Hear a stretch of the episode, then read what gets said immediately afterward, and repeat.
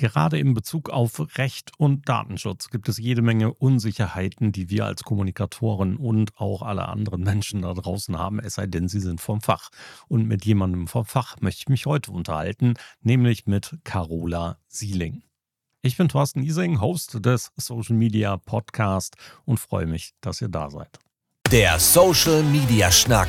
Lockere Plaudereien, Interviews, Debatten Meinungen, News und mehr rund um die Themen Social Media und digitale Kommunikation. Fachanwältin für Informationstechnologierecht. So heißt das komplizierte Wort, was wir oftmals nur unter IT-Recht verstehen. Internetrecht gehört da bestimmt auch zu und ganz viele kleine Spezialdisziplinen, die uns als Kommunikatoren, Verantwortliche in der Kommunikation immer wieder interessieren dürften. Carola Sieling ist da, Rechtsanwältin, externe Datenschutzbeauftragte, eigentlich ursprünglich mal gestartet mit einer Kanzlei in Paderborn, jetzt aber in Paderborn und Hamburg. Carola, herzlich willkommen. Ja, hallo Thorsten, danke für die Einladung. Sehr gerne. Längst überfällig als Gast. Das Thema Recht sowieso haben wir schon mal beleuchtet mit einem anderen Kollegen aus Düsseldorf. Martin Boden war mal da. Aber hier tut sich ja so viel und außerdem ist es auch wirklich interessant, mal mit unterschiedlichen Menschen aus der Rechtsbranche zu sprechen. Macht es zu diesen Zeiten immer noch Spaß, Rechtsanwältin zu sein? Also unbedingt. Also vor allen Dingen Rechtsanwältin im IT-Recht, muss ich sagen. Du hast ja übrigens den Titel auch sehr schön ausgesprochen. Korrekt, Danke. fehlerfrei. genau. Kurz heißt es ja immer Information, also IT-Recht für Informationstechnologierecht.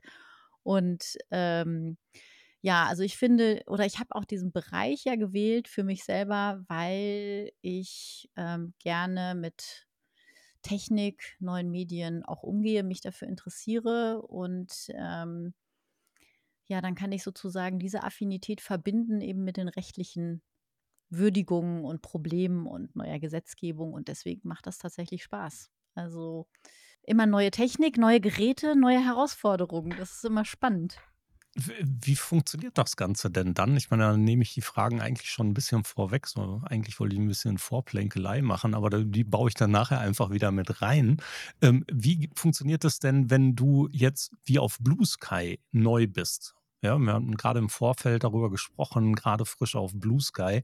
Setzt du dich sofort auch rechtlich damit auseinander oder hast du so einen rechtlichen Blick dabei, dass du sagst, oh, da fehlt aber jetzt sofort der Link aufs Impressum und hier müsste jetzt eigentlich noch irgendwas anderes dazu stehen? Ja, das bleibt nicht aus, ne? Dass man das immer mitnimmt und das immer rechtlich prüft. Ähm, aber ich mache es genauso wie alle anderen auf, ne? Ich mache da einen Klick und bestätige die Nutzungsbedingungen und weiter geht's, ne? Und manchmal lache ich ganz herzlich und laut dabei und äh, ähm, ja, manchmal bin ich auch ein bisschen traurig über die Bedingungen, aber ich mache es dann ja trotzdem. Klar, also das bleibt nicht aus. Du hast halt immer diesen juristischen Blick und ich telefoniere mit, mit jemandem im Unternehmen und dann ruft man ja parallel oder man, man spricht per Videocall, dann ruft man parallel die Seiten auf, informiert sich vielleicht über das Unternehmen parallel über Leute und dann bleibt es nicht aus, dass man sagt, oh, der Cookie-Banner ist aber auch nicht korrekt oder das ist halt, sind halt Sachen, die sofort ins Auge fallen, ne? Ja, das, das macht so, uns ja. Kommunikatoren übrigens auch nicht unbedingt immer leicht. Ich bin ja auch in der Optimierung, beziehungsweise ich berate Unternehmen dabei und Menschenorganisationen dabei, Internetseiten, Kommunikation und sowas optimaler aufzustellen, effizienter aufzustellen, ergebnisorientierter aufzustellen und sowas alles. Und wir dürfen ja keine Rechtsberatung machen. Das hm. ist immer sehr schwierig, darum, um diese Fragen drumherum zu schiffen, dass es für uns noch vertretbar bleibt und auf der anderen Seite aber die Notwendigkeit einer rechtlichen Konsultation oder auch der, die Hinzunahme einer Datenschutzbeauftragten, eines Datenschutzbeauftragten eher in den Vordergrund zu stellen, wenn es um so für uns aus der Kommunikatorensicht banale Dinge geht. Ja, ähm. Das ist ganz schwierig, weil vieles wissen ja auch die anderen Unternehmen oder ähm, Leute wie du, die dann in der Branche eh tätig sind, die haben da Spezialwissen und ähm, haben immer die Problematik, dass sie dann ja nicht Rechtsberatung erteilen dürfen.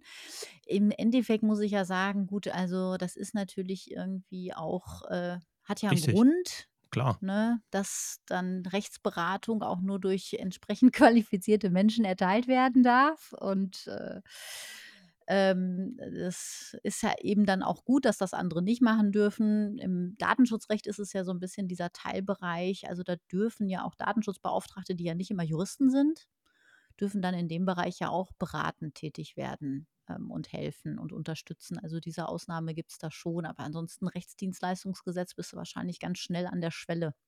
Ja. Also ich habe sogar eine Fortbildung zum Datenschutzbeauftragten gemacht, möchte den Titel aber nicht. Ja, also ich möchte gar, möchte gar nicht damit in Verbindung gebracht werden. Nicht, dass ich, also nicht, dass ich das nicht möchte, sondern ich möchte einfach nicht der Datenschutzonkel werden. Ja, in die Ecke rutscht man ja relativ schnell und ich möchte dazu gar nicht beraten. Ich habe die Fortbildung damals gemacht, damit ich für mich auf einem Kenntnisstand bin, womit ich besser entscheiden kann, wann sollte die Person oder wann sollte ich andere Menschen mit ins Boot holen. Das war für mich wichtig dabei. Das ist sehr löblich. Das ist sehr löblich, ja. Also dafür sind es natürlich, aber muss man auch sagen, sind auch viele Datenschutzbeauftragte, die sich so nennen, äh, die das dann auch nicht so gut machen, weil sie das einfach nur quasi so einen Lehrgang gemacht haben und sich dazu qualifiziert fühlen, irgendwas dann zu sagen oder eben sich nicht qualifiziert fühlen und das dann aber auch nicht mitteilen, dass sie das eben nicht so richtig im Detail dann können. Das habe ich halt auch schon kennengelernt. Ne? So, deswegen In umso löblicher, wenn du das, das offizielle Wissen verheimlichst und es trotzdem weißt. ja, schon eine Weile her. Ich versuche auch tatsächlich immer mal ein bisschen dran zu bleiben. Ich habe vor einer Weile beschlossen, dass ich jeden Tag eine Stunde aktiv lehre, äh, lerne. Das ist schon wirklich eine Weile her. Und das halte ich bis heute durch. Und so ähm, kommt es natürlich auch immer mit den Dingen, die mein Tagesgeschäft beeinflussen. Und dazu gehört natürlich diese Thematik ebenfalls. Ne? Und dadurch, dass ich da draußen noch ein paar Lehraufträge habe, sollte ich halt auch, glaube ich, sollte ich wissen, wann ich andere Menschen ranlassen muss und nicht selber irgendwie das Wort ergreife.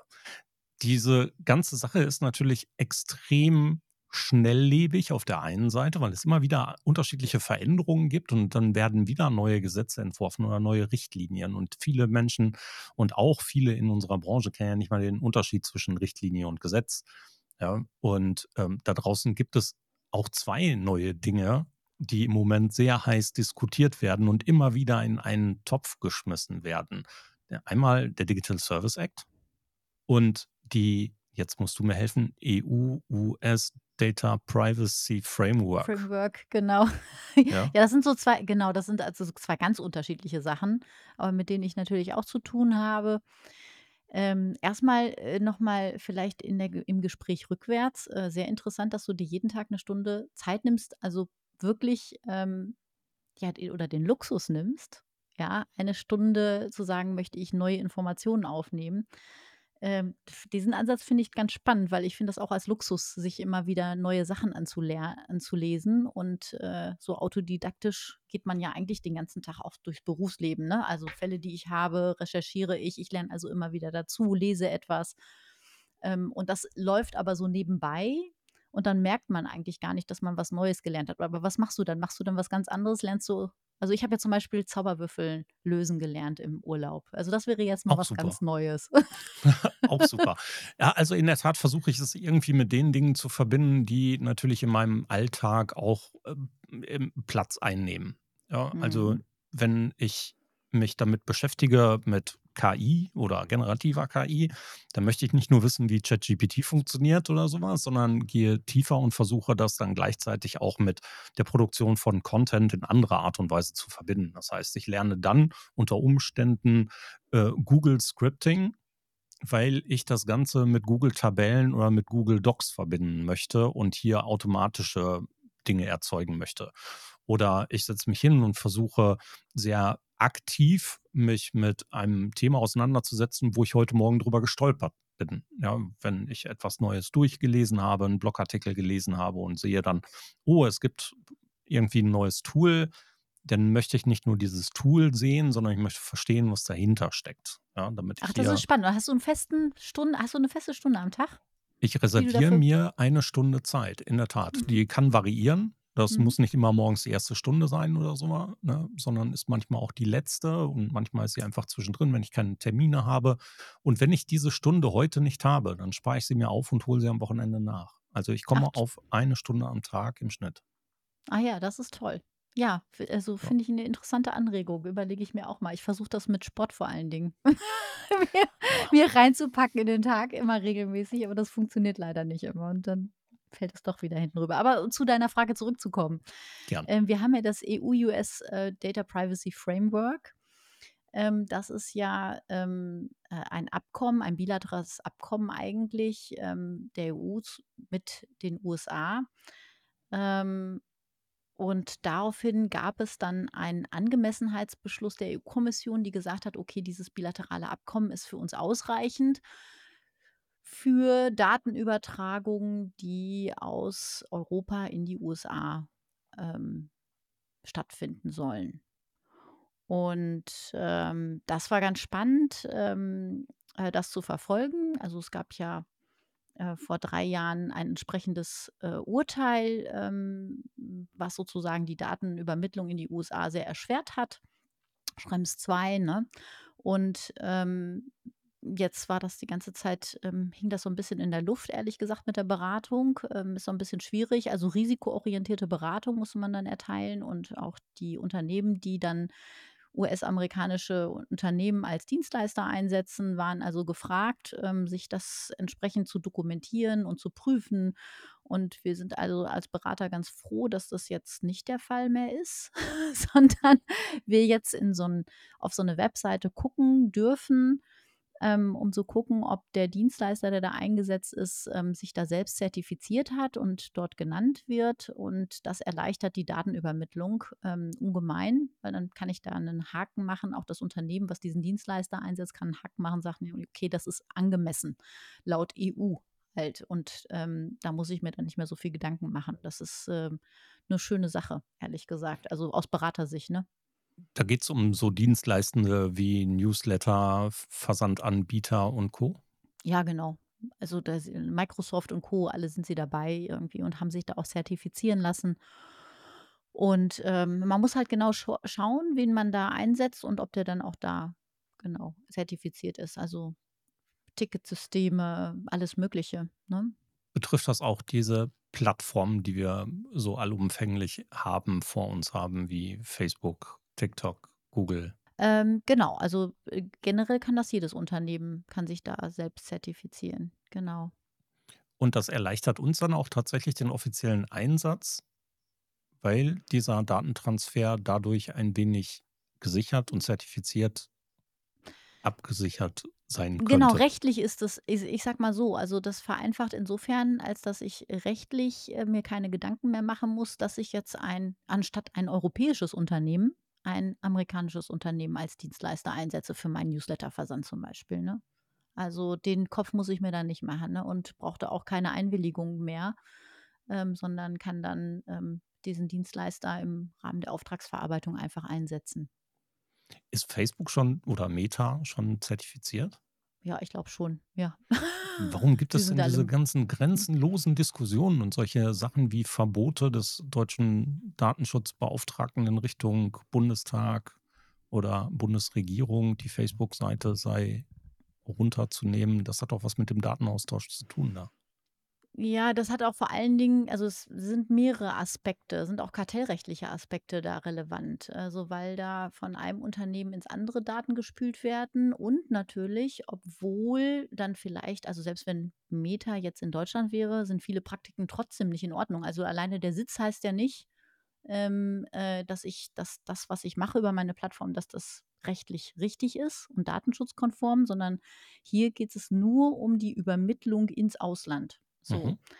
Ähm, und ansonsten muss müssen natürlich auch alle anderen Gesetze eingehalten werden und dann fehlen zum Beispiel Informationspflichten, ja, die nicht transparent genug in den Datenschutzerklärungen genannt sind. Und, ähm, äh, ja, und andere also, Einwilligungen, die vielleicht fehlen oder Kinder werden wieder irgendwie, ähm, äh, angesprochen, äh, werblich oder es sind keine datenschutzkonformen Einstellungen. Das ist ja darüber hinaus trotzdem noch relevant und zu Mhm. prüfen, so. Also, man kann jetzt nicht einfach sagen: „Hier check“, sondern das da geht es nur um die Auslandsübermittlung, die problematisch ist, zusätzlich zu allen anderen Sachen, ne? Haben wir ja Mhm. sozusagen ein Punkt ist dann, ne, abgecheckt dann. Hebelt Google mit dem eigenen Rechenzentrum in Hanau die haben letzte Woche in Hanau 'n eigenes Rechenzentrum eröffnet Ähm, wenn die all ihre Dienste jetzt hier für Deutschland nach deutschem geltenden Recht einsetzen würden auf diesem Rechenzentrum und würden diese Daten gemäß der neuen Richtlinie sicher und zertifiziert ins Ausland transportieren, werden die damit aus dem Schneider? Ähm, also erstmal ist es so, dass diese Form, also ob das Rechenzentrum jetzt in Deutschland ist, ist ja nochmal eine zweite Sache. Also es kommt nicht darauf an, nur wo die Daten liegen, sondern es kommt ja auch vor allen Dingen darauf an, wer hat Zugriff auf die Daten. Also ist das ein Unternehmen aus Afrika, aus mhm. Amerika, aus Australien. Ähm, und dann habe ich auch schon einen Drittlandtransfer. Also viele nehmen irrig an, ah, meine Server sind in Deutschland und dann habe ich ja damit gar nichts zu tun. Wir sind voll safe. So, und das ist aber nicht der Fall. Und das war auch schon vorher so, dass man immer gucken musste, ähm, ich habe keinen Datenexport, wenn ich äh, Server zum Beispiel in Europa habe und auch mein Anbieter, mein Vertragspartner hat einen Sitz in Europa. So, dass dahinterliegende Gesellschaften vielleicht in irgendeinem Geflecht international sind, das weiß man bei den ganz Großen zum Teil, aber bei vielen Unternehmen weiß man ja gar nicht, wie die Verflechtungen Anteil habe und wer die Muttergesellschaft von irgendwas ist. Und da muss man sich dann darauf verlassen, was dann so in den Datenschutzerklärungen steht und in den Auftragsverarbeitungsverträgen, ne? ähm, ob die Daten weitergegeben werden oder so. Und das wird ja ganz offen bei Google auch zum Beispiel ganz offen kommuniziert. Wer sind die Untervertragspartner, also die Subprocessors in den, in den Listen werden da aufgeführt und dann gibt es auch Datenexporte wieder in andere Länder. Und dieser Datenexport, wie gesagt, nur raus aus Europa, der wird dadurch legitimiert, habe ich jemanden auf der anderen Seite, der entsprechend zertifiziert ist. Trotzdem brauche ich eine Vertragsgrundlage und andere datenschutzrechtliche Anforderungen, die erfüllt sein müssen. Jetzt haben wir als kleine mittelständische Unternehmen oftmals nicht diese Kompetenz, das von vornherein einschätzen zu können und sicher zu gehen, dürfen wir oder dürfen wir nicht. Die Plattformen machen uns es sehr einfach, auf diesen Plattformen tatsächlich zu starten. Ja, wenn ein Unternehmen sich neu gründet, dann findet man es heute oftmals ohne irgendwelche Strategien sofort auf Instagram, hat einen ein, angelegten Google My Business Eintrag, hat eine Internetseite gehostet, irgendwie mit Amazon Web Services oder sonst irgendetwas. Was würdest du Menschen raten oder gibt es sogar vielleicht einfach eine Förderung? Müsste das in einen Gründungsgesprächstermin vielleicht verpflichtend mit rein, dass es rechtliche, ähm, ja, eine Grund, Grundversorgung an rechtlichen Informationen geben muss, bevor das passiert. Also müsste man nicht vielleicht einfach so vorgehen, um den Menschen eine rechtlich sichere Handhabe herzugehen, dass man erst ein Zertifikat vorweisen muss, bevor man so eine Plattform für sich anlegt. Tja, ich weiß nicht, ob das so gegen die äh, unternehmerische Freiheit auch sprechen würde. Ne? Also, ne, also ich muss ja sagen, also ich werde Unternehmer, ich habe vielleicht irgendeinen, also ich gründe ein Unternehmen und ich habe ja vielseitige Pflichten. Arbeitssicherheit, äh, ähm, äh, Datenschutz ist ja nur ein ganz kleiner Teil davon. Ähm, und äh, leider bin ich ja als Unternehmer dann gefragt, eben alle Gesetze einfach einzuhalten. Und ich muss auch nicht sagen, ich habe schon mal das Mutterschutzgesetz gelesen, um jemanden einzustellen. Und das muss ich einfach wissen. Ne? Ähm, und das wird vorausgesetzt. Und wenn du das nicht weißt, was du so zu tun hast, dann gibt es natürlich auch von den Handelskammern auch so Hilfen, wie man dann so startet. Ne?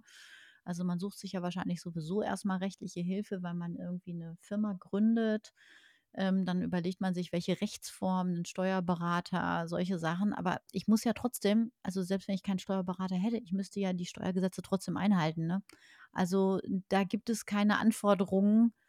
Und ich würde das auch ehrlich gesagt nicht wünschen wollen. Aber es gibt natürlich Sachen, die ein Unternehmer einfach wissen muss. Ne? Brandschutz, sowas, also alles Mögliche, was da so, was da so auf dich zukommt. Ne? Also musste ich mir auch anlernen. Klar. Ähm, als ich dann irgendwie 2006 mein Unternehmen gegründet habe, äh, habe ich das auch nicht in der Uni gelernt, ne, was ich alles so einhalten muss, wenn ich einen Mitarbeiter einschalte und einstelle und wie das alles läuft, das muss man sich halt alles äh, anlesen. Ne? Das ist so, das ist so. Ja, natürlich, klar. Es würde den Prozess natürlich ein bisschen vereinfachen, wenn man sagen würde, Mhm. okay, das ist wie in jedem anderen Ding auch. Wenn du einen Beruf lernst, ja, dann wird dir auch viele, viele Sachen mit an die Hand gegeben. Und erst wenn du diesen Beruf tatsächlich gelernt hast, deine Prüfung absolviert hast, dann darfst du dich auch so nennen.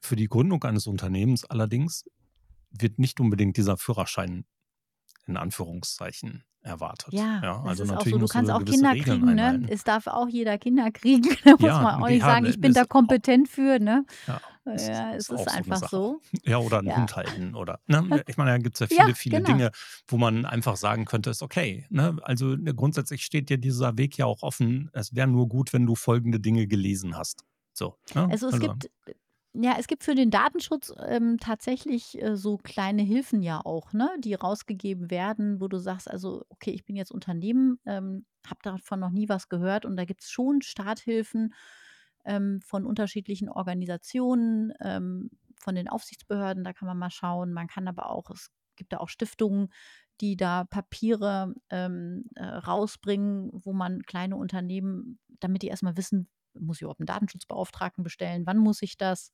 Also ich hatte heute erst wieder einen Anruf von einem Unternehmen, die hatten gesagt, ich, wir brauchen unbedingt einen Datenschutzbeauftragten. Wir sind jetzt 15 Mitarbeiter. Habe ich gesagt, stopp.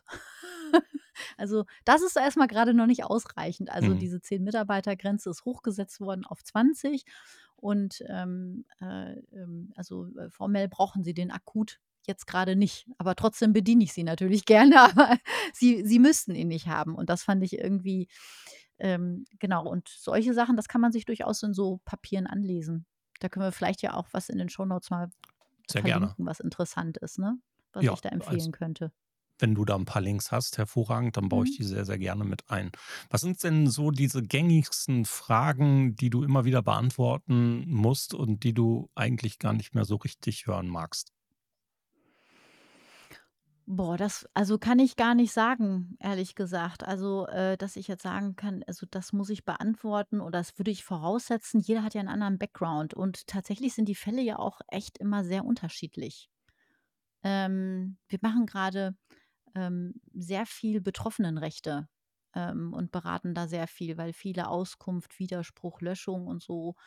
Ähm, und das wiederholt sich natürlich. Also der, mein Vortrag wiederholt sich dann ja tatsächlich, aber jeder Fall ist ja dann wieder individuell. Ne? Der eine, der sagt dann, äh, sie durften die Daten nicht an den Datenschutzbeauftragten weitergeben. Da habe ich nie zugestimmt. Der eine sagt, ich habe irgendwie eine Briefwerbung erhalten. Da hatten wir jetzt erst eine Beschwerde. Ähm, äh, ähm, dann sagt er, ich ähm, äh, möchte, ähm, ich, ich durfte nicht angeschrieben werden per Brief. Äh, das hatte ich schon jetzt letzte Woche, wo ich sage, ja, also da gibt es halt viel auch Missverständnis, Unwissenheit, also sowohl in der Bevölkerung als auch in den Unternehmen, was da so zu berücksichtigen ist. Ne? Ja, Und ähm, ja, also deswegen bleibt es eigentlich immer spannend, weil die Fälle sind immer wieder ein bisschen unterschiedlich und doch wieder anders gelagert. Glaube ich aufs Wort. Also in der Kommunikation, wenn wir unsere Schulung, also ich halte viel Schulungen, habe eben die Lehraufträge zum Thema digitale Kommunikation, Social Media, Online-Marketing und sowas alles, habe oft ähm, Menschen vor mir sitzen, die eine gewisse, gewisse Berührungspunkte schon damit haben oder eben auch bis hin zu zertifizierten Social Media ManagerInnen. Und diese, die, die Fragen, die da oftmals auftauchen, sind fast, fast vorhersehbar und gleich. Ja? Egal, ob ich jetzt einen Vortrag halte, einen Workshop mache oder in einen längeren Zertifikatskurs stecke. Wenn das Thema Recht aufkommt, sind sie sich alle unsicher, was das Thema Fotorecht angeht. Immer. Ja, das ist, Ja? du, da habe ich auch eins. Da habe ich auch so was, was sich durchzieht. Aber wenn fünf Leute auf dem Foto sind, dann darf man doch ohne Einwilligung. Ja, nee. So, also das habe ich, genau. Also das höre ich auch jedes Mal. Ich frage mich, woher kommt dieses, also das, das, also auch in allen Altersstufen. Ich habe ja auch von bis dann da sitzen in Unternehmen oder auch die Studierenden ja bei mir im Lehrauftrag. Und das ist auch immer wieder die Frage und immer wieder der gleiche Fehler tatsächlich. Also, Ja. Also also dann eine Falschnachricht, die sich so eingebrannt hat. immer. Ne? Also tatsächlich variiert oftmals die Personenzahl. Also ab 10, ab 12, ab Ja, 20, ja. ab 15. Oder ab Ja, 7, genau, dann ja, wird doch diskutiert im Hintergrund. Ne, es war wohl ab 9, ja. so. Ja, und diese Fragen, die sich dann immer aufdrängen, sind halt das, ne? Also Fotorechte da bei der einen Sache, dann kommen diese Unsicherheiten bei Kunstinstallationen, hier in Hamburg mit dem blauen Hafen und sowas, ne? Ähm, dann kommt, kommt das Thema Urheberrecht und dann kommt wieder dieses Durcheinandergewürfel mit, ähm, ich übergebe das Urheberrecht. Nein, tust ja nicht, ne? Sondern du räumst andere Rechte ein und deswegen müsstest du Facebook eben auch diese Rechte einräumen dürfen, das und so.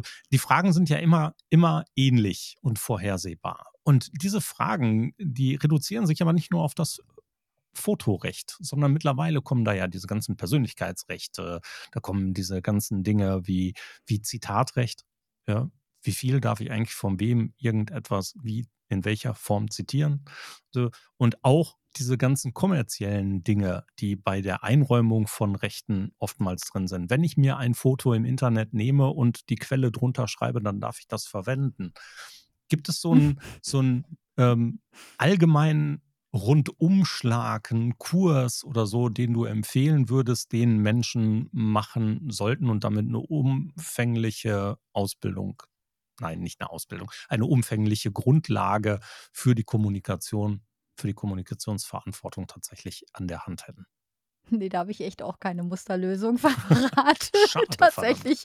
Also, das ist halt da sind wir halt gehangen und gefangen, ne?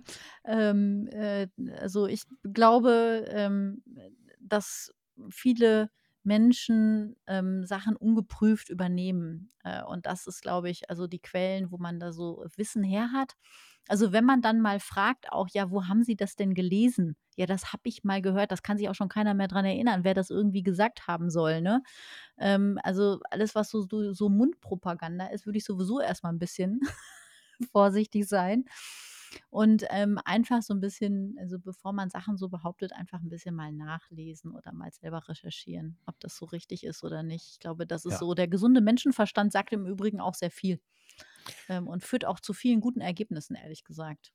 Ja, wobei ich immer denke, man muss zumindest die Sensibilität dafür mitbringen, um den halt an der richtigen Stelle zum richtigen Moment einschalten zu können, ne? Also, oftmals sind diese Dinge ja so gefestigt im Kopf, wie zum Beispiel, wenn 5 Personen drauf sind: „Darf ich das?“ Ja, ähm, und dann kommt man ja gar nicht in die Gefahr, darüber nachzudenken oder in die Situation darüber nachzudenken: „Stimmt das oder stimmt das nicht?“ Solange ich nicht darauf aufmerksam gemacht werde. Und da bin ich äh, jedes Mal unsicher. Ich empfehle natürlich meine Bücher. Ja, ich habe ein paar Bücher, Social Media und Recht und sowas, was ich immer mal wieder mitnehme und ich sage: „Hier, guckt euch das an“ oder gebe den Verweis auf Blogs, ja, Thomas von Thomas Schwenke, der Blog ist in vielen Fällen eine hilfreiche Situation. Natürlich machen das auch andere, ja, also Christian Solmecke mit seinen Videos, tolle Sachen und so, gibt's ja genug, ja. Ja. Ähm, aber wir müssen die Menschen darauf hinweisen, dass es diese Problemfälle unter Umständen geben könnte, ja, damit sie agieren, bevor das Kind in den Brunnen gefallen ist. Ja, das ist ja auch so Themen, die man, glaube ich, auch im Alltag eher meidet. Also, wenn man Ja. jetzt mit Recht also, entweder man ist äh, man hat so eine merkwürdige Neigung Neigung wie wir beide, dass wir uns dafür interessieren. Und in der Regel ist es ja eher lästiges Übel, wenn ich mal Sehr sage schön mal sagen. ausgedrückt. Ja, ja, das ist ja so. Ähm, äh, also, wenn ich mit meinem Datenschutz daherkomme, dann schreit nicht jeder sofort: „Juhu“, ich erwarte das aber auch nicht, muss man auch sagen, ne? Ähm, man kann die Sachen schön verpacken und man kann das auch nett aufbereiten, ähm, aber, ähm, äh, manchmal ist es auch einfach Pain für die Unternehmen und auch für den Einzelnen. Und deswegen informieren die sich auch nicht richtig, weil das auch nicht so relevant ist. Dann sagen die: „Ach, die schon wieder hier“, ne? Und so, äh so, das ist dann schon ein bisschen schwierig. Wir werden ja auch häufig als Geschäftsverhinderer beschimpft, ähm, wo ich ja sagen muss, ähm, da, äh, würde ich auch vielen Kollegen recht geben und Kolleginnen, dass die so arbeiten. Ich bin ja eher so der kreative Lösungsfinder, muss man ja sagen, weil ich denke mal, die Frage ist, was sind die Anforderungen? Also, man kann vieles machen und die was sind die Anforderungen dafür? Also, dass da jetzt komplett was verboten ist, ist ja eher die Ausnahme. Ja, aber die Menschen reagieren halt auch oftmals dann einfach in in 'ner gewissen Panik, ne? Denken wir mal an das Inkrafttreten der DSGVO und zack, waren ganz viele Webseiten abgeschaltet. Ja. Ja, Ah was ja. ja eigentlich auch der falsche Weg ist. Ne? Also dann wäre ja eine kreative, eine vernünftige, eine rechtssichere Lösung zu suchen erstmal der, der bessere und spannendste Punkt. Aber die Leute haben dann natürlich auch Angst. Ja, ich habe wie viel, äh, Newsletter-Einwilligungen, äh, kurz vor der DSGVO im E-Mail-Postfach gehabt, ne, wo die dann Hm. gesagt haben: „Huch, weiß ich gar nicht, haben wir die eigentlich schon das holen wir mal schnell am 20. noch ein. Dann haben wir das, wenn die DSGVO wirksam ist, parat.“ So, davon hatten wir auch viel. Und es gibt auch tatsächlich viel Unwissen, das finde ich so ein bisschen schade. Ähm, wie gesagt, also dieses, äh, dass p Leute aus dem privaten Umfeld meinen, sie dürften ihre Kinder äh, bei der Einschulung nicht mehr, äh, fotografieren, weil das gegen die DSGVO verstoßen würde, das finde ich einfach schade auch. Ja, Und, ähm, da muss man natürlich auch sagen, äh, da fehlt es vielleicht auch ein bisschen an Öffentlichkeitsarbeit für die Gesetzgebung. Ja, ja, also mal so politisch sind da ja die Akteure gefragt. Wie kann man aktuelle Regulierung verständlich an den Bürger bringen und, äh, damit sind ja eigentlich, äh, die politischen Parteien gefragt, ne, oder zumindest die Bundesregierung, also da das, was sozusagen oder Bundesrat, Bundestag, dass man das so, ähm, auch verkaufen kann. Daran hapert es jetzt vermutlich auch an einigen Stellen, dass man das, was man da machen möchte, gar nicht gut verkauft, ne? ja, definitiv. Ja.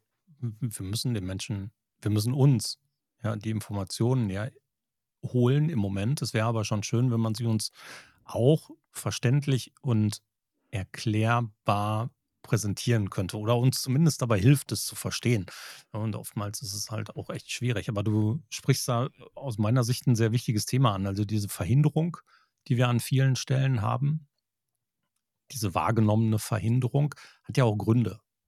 Ja, Also niemand beschäftigt sich mit Datenschutz, um irgendjemanden zu ärgern ja, sondern es hat ja tatsächlich Schutzgründe für bestimmte Elemente. Und wir auf der anderen Seite ist es aber auch nicht immer so einfach für Menschen zu verstehen. Ja, und das wird teilweise ja leider auch ausgenutzt. Nehmen wir mal diese ganze Google Fonts Abmahn Welle. Das- Ja. Da waren ein paar schwarze Schafe unter eurer Kaste, Mhm. ja, die da wirklich Schindluder mitgetrieben haben und haben fast allen Unternehmen da draußen Angst gemacht. Sich dann mit dem Ja, das Thema Recht ist ich auseinanderzusetzen, ist schwierig, ne? Ist schwierig. Also, mit dieser Abmahnindustrie, die es ja auch nur in Deutschland gibt, muss man ja sagen. Also, in anderen EU-Ländern kennt man sowas nicht. Äh, da, ähm, äh, sind wahrscheinlich auch viele in, äh, wie du sagst, aus unserer Kaste nicht so in so ein gutes Licht gerückt worden. Und da muss man natürlich auch gegen vorgehen, ehrlich gesagt, ne? Also, es ist ja bewusste Falsch und Desinformation, um irgendwie Mandate, Aufmerksamkeit, irgendwas zu gewinnen. Also, da, ähm ja, also, wir haben auch schon hier auf dem Tisch gehabt, ähm, äh, Anwälte, die in eigener Sache abgemahnt haben und ihre Kostennote angehängt haben, wo ich gesagt habe: „Entschuldigung, also, Sie sind zwar noch nicht so lange zugelassen, aber gucken Sie mal BGH 2010“ oder was das auch immer war. Äh, der Anwalt darf in eigener Sache jetzt seine Kostenrechnung nicht aufmachen, ne? So, Mhm. aber danke, den Widerspruch in die E-Mail-Werbung haben wir aufgenommen. So. Okay, Aber okay. das ist ja, und dann denkt man immer, ja, also ähm, gibt es ja auch tatsächlich schwarze Schafe. Das ist einfach so. Wie ist das denn mit den Abmahnungen? Da gab es doch äh, vor gar nicht so allzu langer Zeit äh, eine Veränderung in dem Recht, dass ähm, jetzt nicht mehr mit so massenhaften Abmahnungen zu rechnen ist. Ja, also du hast ja unterschiedliche Gründe, warum man abmahnen kann. Also du musst ja erstmal gucken, also ist das urheberrechtlich, ist das wettbewerbsrechtlich, also unterschiedliche Anspruchsgrundlagen und da gibt es natürlich auch unterschiedliche Hürden und Anforderungen, ja. Und ähm, man, man hat also entdeckt, dass es da ein Problem gibt, dass man da, dass sich da Leute dran bereichern oder eine kleine Industrie aufbauen ähm, und dass es gar nicht mehr geht um den Verstoß, sondern um einfach Kosten zu produzieren äh, und einem, einer Kanzlei oder äh, einem äh, Abmahnverein äh, da irgendwie ge- ähm, Geld zu, zu äh, sprechen. So, und das ist natürlich, da hat sich was getan, da hat sich die Gesetzgebung auch angepasst. Ähm, so, dass man auch in diesen leichten, einfachen Fällen bei Verbrauchern erstmalig und so da Ausnahmen geschaffen hat. Ähm, äh, grundsätzlich ist ist ja die Abmahnung, ich sage mal so, eine, ähm, legitime Art und soll eigentlich, der Gedanke dahinter ist ja, da verhält sich jemand in meinem Wettbewerb oder sonst wie ähm, im geschäftlichen Verkehr nicht gesetzeskonform. Ich habe jetzt ganz viel an Kosten für Rechtsberatung ausgegeben und mein Gegenüber macht das nicht und hat dadurch auch einen Wettbewerbsvorteil, weil er nicht richtig ausgestellt, aufgestellt ist, hat vielleicht auch mehr Kunden, weil er nicht, äh, weil er anders wirbt, was nicht gesetzeskonform ist. Und ähm, ja, und dann kann ich natürlich sagen, ähm, guck mal, ähm, hier, das ist jetzt hier die, ähm, bevor ich hier gerichtlich werden dürfte, ne, gebe ich dir nochmal die Möglichkeit, außergerichtlich da tätig zu werden.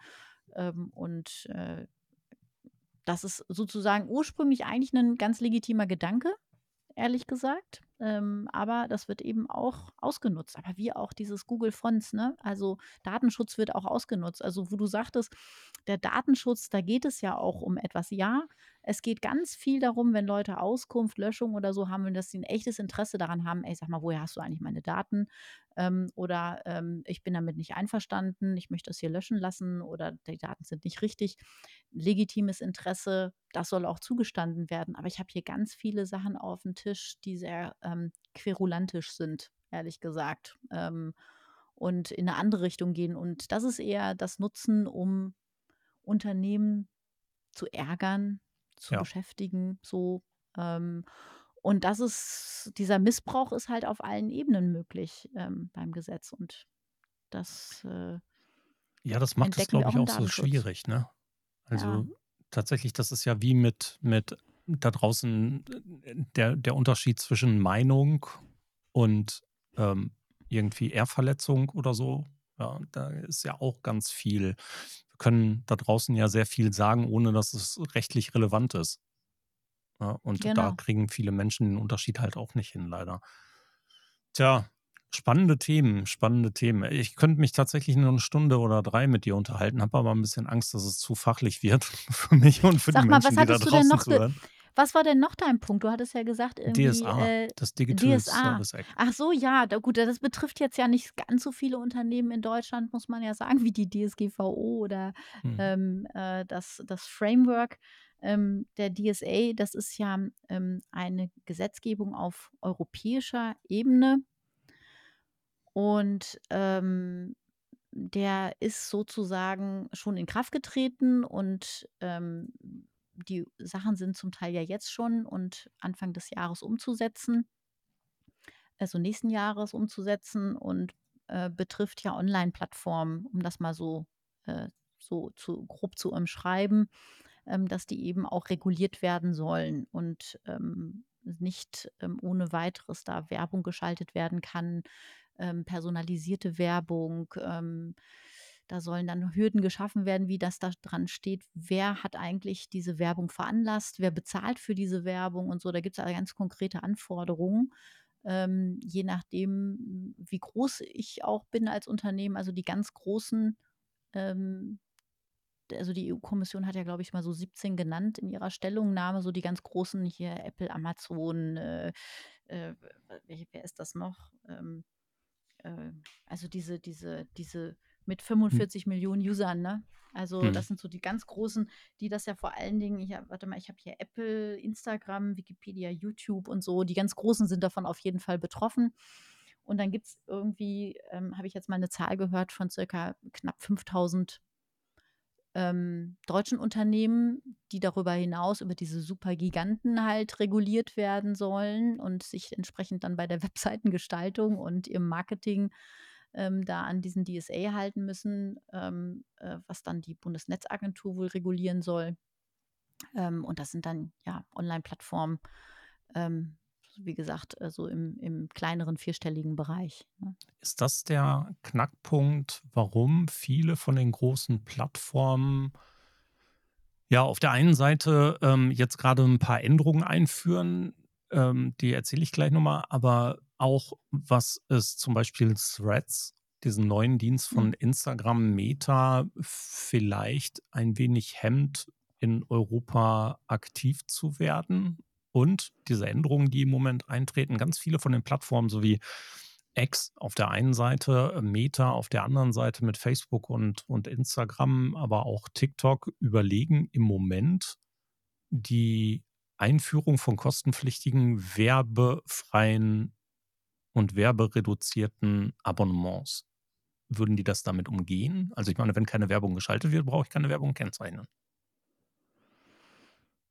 Ähm, ja, also das ist ja dieses, ähm, äh, ähm, also das kommt immer darauf an, was da noch im Hintergrund passiert. Also nicht jede Werbung kriegst du ja mit. Also nicht Mhm. alles, was im Hintergrund passiert. Also äh, wenn, wenn so dieses typischerweise ist eine Bannerwerbung oder so, da kommt da jeder noch drauf, dass das Werbung ist. Ähm, und das dann mit Werbung zu überschreiben, viel gefährlicher ist ja, was die Plattform dahinter, was da alles passiert. Ähm, und wie, welche Werbung dir zum Beispiel auch zugespielt wird.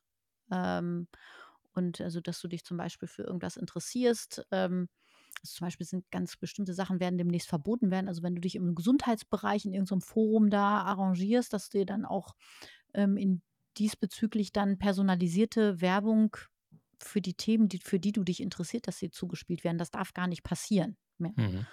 Ähm, und ja, ähm, die, die Frage ist ja, ähm, äh, können die das umgehen? Ja, also das könnte sein, dass das ein Umgehungsfaktor ist, also für die Kennzeichnung, klar, wenn die das kostenpflichtig machen, für so eine ähm, werbefreie Geschichte. Aber ich bin ehrlich gesagt ja ein großer Freund davon. Ich bezahle auch gerne dafür, dass ich werbefreien Content bekomme. Von daher ist das ja nicht ganz neu. Also diese Hürden, auch Werbung zu kennzeichnen, gibt es ja jetzt auch schon. Ähm, entsprechende Einwilligungen einzuholen ähm, und ähm, damit verdienen die Plattformen ihr Geld, dem muss man sich bewusst sein, ja. Und das sind ja keine Freunde und die wollen dir jetzt nicht unbedingt gerne die richtige und vollständige Was, Info nicht? geben. Nein. Verdammt. Ganz was Neues heute für dich. und ähm, ja, und da glaube ich, dass ähm, das eigentlich ne, wäre eine gute Entwicklung. Also ich würde das wahrscheinlich bei dem einen oder anderen Buchdienst gerne mit dazu buchen, dass ich das ausschalten kann. Ja. Ja, habe ich mal gemacht bei Xing. Also zumindest hat Xing das damals mal versprochen, dass man werbefrei kriegt. Aber tatsächlich war es dann irgendwann, und wenn du jetzt nochmal einen Euro mehr bezahlst, dann kriegst du es werbefrei und da bin ich dann aus diesem Netzwerk dann auch ausgestiegen. Aber Ach, da ja, hattest du schon einmal gemacht und jetzt solltest du nochmal zahlen. das war ja klar. früher so, ne? Also Ja, wir, wir hatten ja, also ähm, Xing ganz ja, früher war kostenfrei, dann gab es dieses Premium-Ding. Und dann hast du ja. dieses Premium-Ding gemacht und eine der Aussagen der, der, der Versprechen war, es ist werbefrei. Und dann sind sie eben über Jahre so schleichend wieder zu dem Prozess gekommen, doch Werbung zu schalten, auch für die Premium-Nutzer. Und dann gab es das Angebot. Und wenn du jetzt nochmal zusätzlich zu deinem Premium nochmal einen Obolus monatlich drauflegst, dann kriegst du es werbefrei. Da Ach, das ist ja, das, ja, so kann man halt auch mit seinen Kunden umgehen, ne? Ja, ja. Ich meine, sie haben sich ja sowieso anders entschieden und ein anderes Konzept Ja, angestartet. Deswegen war es für mich sowieso nicht mehr interessant. Aber da bin ich dann auch tatsächlich gedanklich ausgestiegen, dieses, diese Plattform an sich zu empfehlen, weil sie den professionellen Charakter verloren hatte. Für mich. Das ist aber schon Jahre genau. her. Ja. Ja. Coole Sache. Carola, wenn Menschen über dich lesen, dich hören möchten, wo im Netz finden sie dich und dürfen mit dir Kontakt aufnehmen? Ja, genau. Also ich habe ja auch in sozialen Medien ein paar Accounts. Ähm, ich glaube, das Vorrangige ist gerade, wo ich gerade noch ein bisschen Inhalt ist das neue Mastodon. Also Mhm. und, ähm, da bin ich auf jeden Fall zu haben. Jetzt habe ich im Blue Sky natürlich auch 'n Account gemacht, bin ich jetzt auch zu finden. Und wo du gerade sagtest, also, äh, politische Parteien, da haben wir vorhin auch kurz drüber gesprochen im Vorgespräch, ne? Politische Parteien oder auch Regierungen und offizielle Stellen sollten doch da auch mal ihre Infos, ähm, ablegen, ähm, finde ich auch. Also, dass auch gerade so, wenn die Großen dabei sind, dass das auch viel mehr anlockt und interessanter wird. Also Fernsehen, Radio, was auch immer. Also das sollte alles da vertreten sein. Ja, und dann natürlich auch äh, meine Webseite und auf LinkedIn und Xing bin ich halt auch noch. Und Premium weiß jetzt von dir, dass ich das nicht mehr werbefrei nutze. äh, und äh, vermutlich da nochmal einen drauflegen muss, aber da könnt ihr mich gerne hinzufügen als euren Kontakt und mir so ein bisschen mit meinem Content folgen. Super. Die Links packen wir selbstverständlich unten mit in die Show Notes hinein. Carola, herzlichen Dank, dass du dir die Zeit genommen hast. Fand prima, dass wir plaudern konnten zu den unterschiedlichsten Dingen, auch wenn wir sie fast nur oberflächlich haben ankratzen können. Aber dafür ist dieses Themengebiet halt viel zu groß, viel zu komplex und viel zu differenziert zu betrachten. Dennoch, herzlichen Dank für deine Zeit. Ja, danke auch für die Einladung, Thorsten. Sehr gern. Okay, an euch da draußen der Hinweis wie immer, wenn ihr Lust habt zu folgen, macht das gerne. Nicht nur Carola, auch mir, auch dem Podcast. Wenn ihr dabei sein wollt, jeden Donnerstag neue Folge im Social Media Schnack Podcast, gebt gerne Feedback auf der Seite ab social-media-schnack.de. Dort könnt ihr einen Audiokommentar hinterlassen, den schneide ich gerne mit in die Sendung. Oder wenn ihr Lust habt, hört Montagmorgen wieder zu, 7.30 Uhr im Videotalk Social Media Schnack Update. Da immer zu den neuen Nachrichten, die in der Woche waren und das, was mich in der kommenden Woche unter Umständen interessiert, bei dem, was da draußen passieren könnte. Also macht es gut da draußen. Bis bald. Wir hören uns. Tschüss, Carola. Ciao.